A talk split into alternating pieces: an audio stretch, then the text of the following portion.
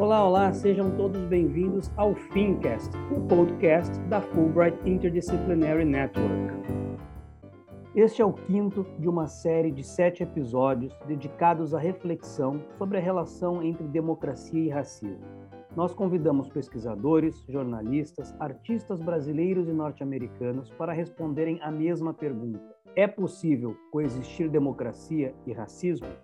Hoje, segunda-feira, 31 de maio de 2021, eu, Luiz Pedroso, fiz essa pergunta para Keinen Bell, que é ex-bolsista da Comissão Fulbright e viveu em Recife nos últimos três anos. Atualmente, Kenan é doutorando em Ciências da Informação pela Universidade de Illinois, em Urbana-Champaign. Kenan, muito obrigado por aceitar o nosso convite. A pergunta ela é densa, ela é complexa, possivelmente nós precisaríamos de muito mais tempo para poder respondê-la. Mas, breve e objetivamente, e sinta-se à vontade para respondê-la em inglês, é possível coexistir democracia e racismo? Is it possible to coexist democracy and racism? Muito prazer conhecê-lo, uh, Luiz, e muito obrigado pelo me convidando para falar contigo sobre esse assunto muito importante. Então, eu vou uh, responder em inglês, porque estou ainda aprendendo português e quero falar uh, Então, muito obrigado. Perfeito. So, um, once again, thank you so much for the opportunity. Before speaking, um, I want to put a like disclaimer that I'm not an expert in the subject related to racism. However, these issues are really important to me in the US and around the world as a Black man, a global citizen, and a scholar. And my goal for talking today is to share my experiences and knowledge on the subject and maybe even spread a little awareness about the realities in the US. So um, I'm actually kind of encouraged that this is a topic that we can actually talk about in the open and that's widely acceptable. Um, because in the past, I felt the subject was taboo, like talking about discrimination or racism or police violence.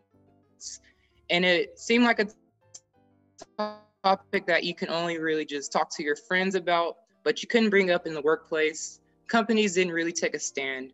Um, however, that's changing, it feels like. Um, the sad reality is that the circumstance that brought this change was the murder of people like George Floyd, Breonna Taylor, and others um, who were killed by police. And um, a few days ago, actually, was the one year anniversary of the murder of George Floyd by the former police officer Derek Chauvin, who stood on his neck for nearly eight minutes. So, when you ask the question, um, can democracy coexist with racism? So, the ideal answer I want to give is no. True democracy, where communities feel like their voices are heard, there's equal representation, and people are treated fairly, could not exist with any form of discrimination or racism. However, the unfortunate reality um, is that we live in the world where they do coexist, um, principally in the US. Um, the country and its democracy are literally built through racism. Um, when you look at the mass genocide of indigenous, indigenous populations um, and taking their land, and then look at slavery, which lasted 400 years. Slaves actually literally built the nation's Capitol buildings in Washington, D.C where our democracy lies. And after slavery ended in 1863, more laws were created by a democratic system called Jim Crow laws. Jim Crow laws were basically legally segregating based on race. And it was a tool used to marginalize African Americans, to deny them the right to vote, get certain jobs, study at schools, and other opportunities. And if you don't, if people don't know, these laws actually existed for over, for about 100 years and only ended basically in 1968. And at the time, if you wanted to defy the Jim Crow laws, you could be arrested, you could be fined, or sometimes even killed. So when I when the question is asked if these two things, racism and democracy, can coexist, it's really hard, I believe, for the US to change because the system was built upon racism and discrimination. And despite being 2021 and this moment we have now where there's more awareness and recognition about these issues of discrimination, police brutality, I'm afraid it feels like we're actually taking some steps backwards. So I wanted to highlight three areas that I'm seeing this happen and that I think need to be addressed. Um, but unfortunately, I don't believe will be addressed anytime soon. Um, so the first event is that since the the election of President Biden, um, there's been a swift creation of laws that are actually restricting the right to vote. And this happened because of when Trump lost the election, he spread a lot of information saying that the elections were rigged, were hacked. So this created a, a big movement for legislators to basically make it get harder for people to vote. And it actually seems like we're going. So, for example, there are laws being created to reduce the number of days that a person can vote, reducing the hour restriction, a standard job nine to five. There are certain cities and states that are only reducing voting hours to those specific hours. So people can't leave their jobs and actually vote. Other laws that are being created are that some politicians are wanting to take out education of slavery that that happened in our country uh, in the education system. So basically, kids in the future are gonna read in the history books and not learn about our dark past of slavery. So, how can a country move forward if we can't acknowledge our past? You know? So, there's actually a documentary on Netflix called The 13th that talks about the Jim Crow laws and um, the new Jim Crow era, and I recommend you or people to watch it. The second subject I wanted to talk about is um, police violence and lack of accountability. So I read that in one year since George Floyd's murder, there have been more than a thousand people who've been killed by police. Literally three, over three people per day. And I read another study that said that between 2013 and 2021, there are over 9,000 reported police killings, and less than 2% of these people were charged with a crime, and less than 1% were actually convicted.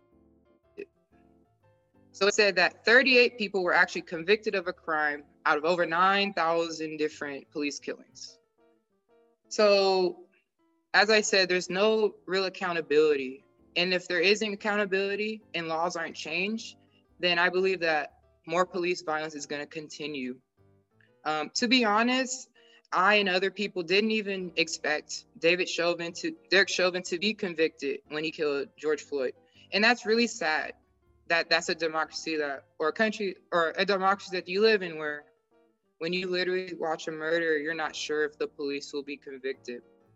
Um, so since that, there's been some um, movements um, calling to create a policy called defund the police, which is different from what it sounds like. They're not saying defund entire police departments. They're saying reallocate some funds that are being given to the police departments and giving those to create community solutions.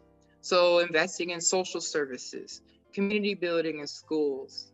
And I believe that this could be a potential solution to help with these challenges. And the last area I wanted to talk about is um, racial bias in technology. As a world, we're becoming more reliant and dependent on technology, and it's actually making it harder to identify racial bias and discrimination. People think technology isn't biased, it can't discriminate. However, when you look at the people who create the technology and the codes, they have unconscious or sub or conscious bias in the algorithms that they create. And one example specifically is facial recognition technology that is being used by some police departments to try to arrest people. There have been studies that have shown that these facial recognition technologies are actually less accurate for those who are darker skin than white individuals. And this leads to many wrongful imprisonments.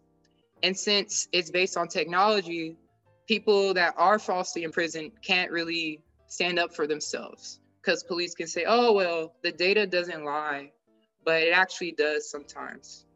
Um, there's a documentary on Netflix called Coded Bias that talks about the research of a MIT student named Joy Buolamwini, who basically found out that these facial recognition technologies were errored and more biased for people who have darker skin. So I also recommend you watching that.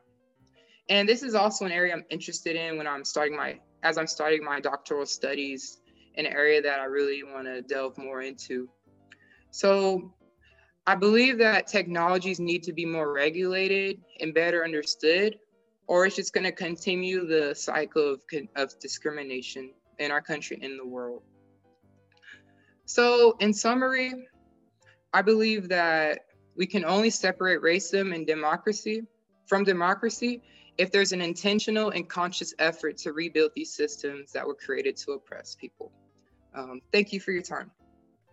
Kenan, muito obrigado. Uh, thank you very much. Eu acredito que as tuas colocações, eh, levantando Jim Crow laws, eh, as mudanças que estão acontecendo nos Estados Unidos atualmente, a questão da accountability, que é, é essa responsabilização, é, muito, é fundamental.